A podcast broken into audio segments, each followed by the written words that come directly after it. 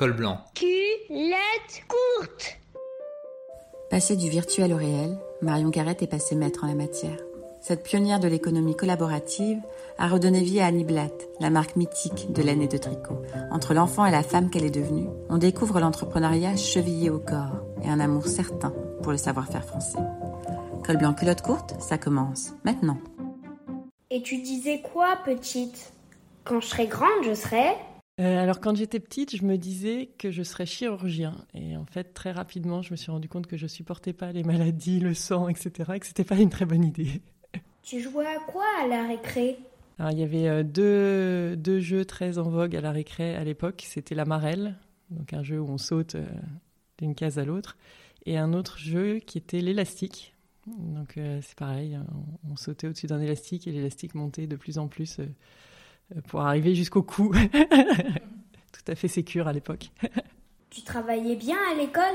Oui, j'étais plutôt bonne élève. J'ai- toujours bien écouté à l'école, euh, ce qui fait que j'avais pas besoin de beaucoup travailler. Et euh, mais ça marchait plutôt pas trop mal. Avais-tu une héroïne ou un héros qui te faisait rêver? Euh, J'avais un héros de dessin animé, une femme, c'était Cat Size. Moi j'aimais beaucoup Cat Size, je trouvais qu'elles étaient incroyables. Euh, donc elle elle me faisait pas rêver parce que c'était des voleuses, mais, euh, mais j'aimais bien, euh, j'aimais bien le dessin animé. C'est quoi ton métier? Mon métier, il a pas mal changé en fait. Au début, j'ai créé des sites internet. Ensuite, j'ai créé un site internet en particulier qui permettait de se louer des voitures entre particuliers, qui s'appelait Wicar. Au début, les gens avaient très peur et puis finalement, ils s'y sont habitués. Et donc aujourd'hui, Airbnb, Wicar, ça, ça paraît des, des évidences. Donc je pense que c'est, enfin, la consommation collaborative aujourd'hui, elle est, elle est partout tout le temps euh, et on l'utilise très régulièrement. Et, euh, et récemment, là, j'ai arrêté tout ça et j'ai repris une ancienne marque qui faisait des pulls et des pelotes de laine. Moi, j'adore euh, les nouveaux défis et donc là, quand je me suis penchée sur Annie Blatt, déjà, elle me parlait cette marque parce que c'était ma grand-mère qui m'avait appris à tricoter avec euh, quand j'étais petite.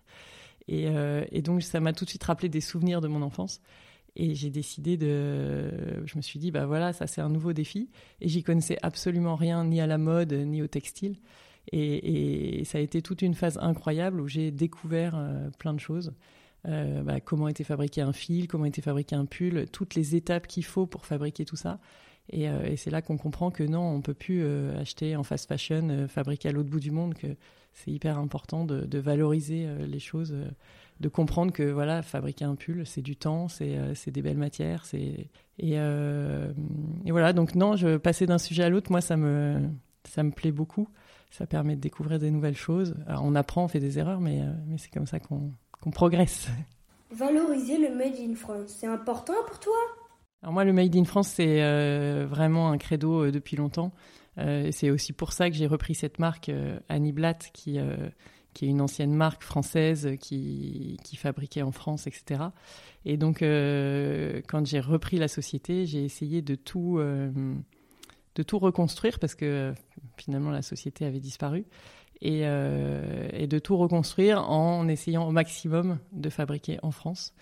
Donc, euh, on a des pulls en angora. L'angora, c'est euh, c'est une matière qui vient du lapin. Donc, on brosse les lapins pour en faire euh, du fil ensuite. Et en fait, les lapins, ils sont élevés dans l'ouest de la France par des éleveurs qui, les, qui les chouchoutent. Ensuite, le fil, il est filé. Donc, on part du poil, on arrive au fil chez un filateur dans le sud de la France. Il est teint et ensuite, on fabrique nos pulls en France. Donc, c'est assez rare de faire toutes ces étapes-là en France. Et, euh, et c'est un défi euh, quotidien parce que c'est pas facile. On a perdu beaucoup de savoir-faire en France. Donc il reste plus beaucoup de gens qui savent faire tout ça. Et, euh, on essaye de les trouver et de travailler avec eux. Il faut savoir quand même que le polyamide, c'est du plastique. Donc quand on se met un pull en, polyamide, on se met du plastique sur le dos. Donc là, nous, nos matières sont des matières naturelles. C'est quand même autre chose. et quand on porte le pull, on s'en rend compte.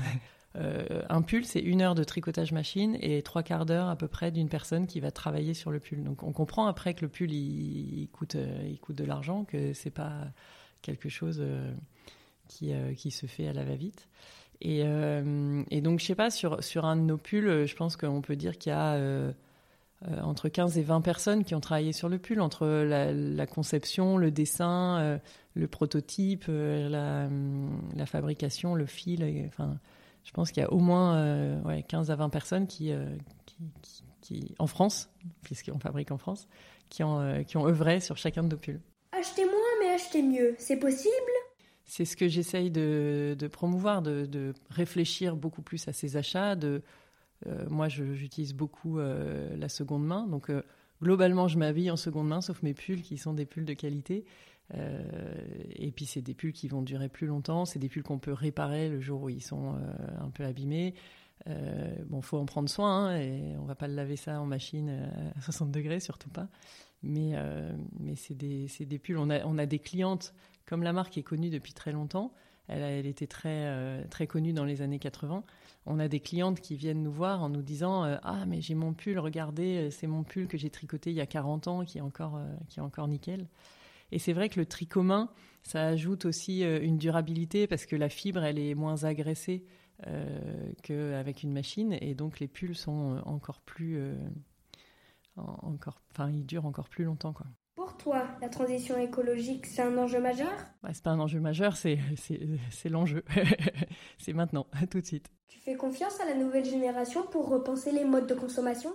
Bah, Je pense que la nouvelle génération, elle est, elle est baignée là-dedans, donc je, lui fais complètement confiance pour euh, un peu bouger les choses.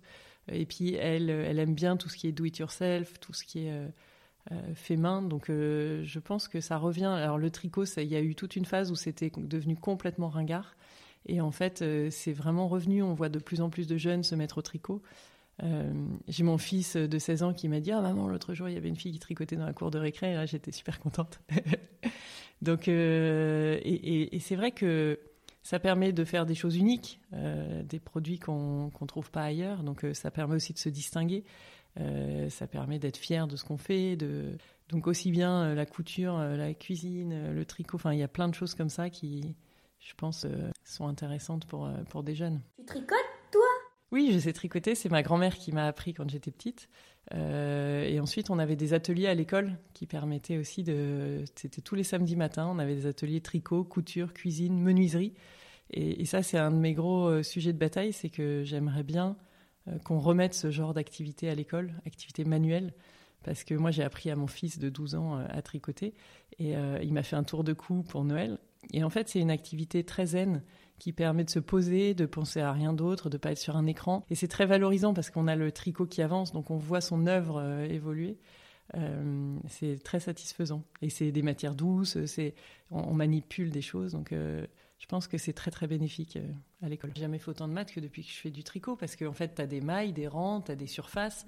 Donc, euh, pour savoir combien de pelotes on doit utiliser sur un pull, s'il y a un losange ou un truc, tu dois faire une surface pour savoir, pour ensuite faire une règle de 3 pour savoir combien de kilos de, matière tu vas devoir utiliser.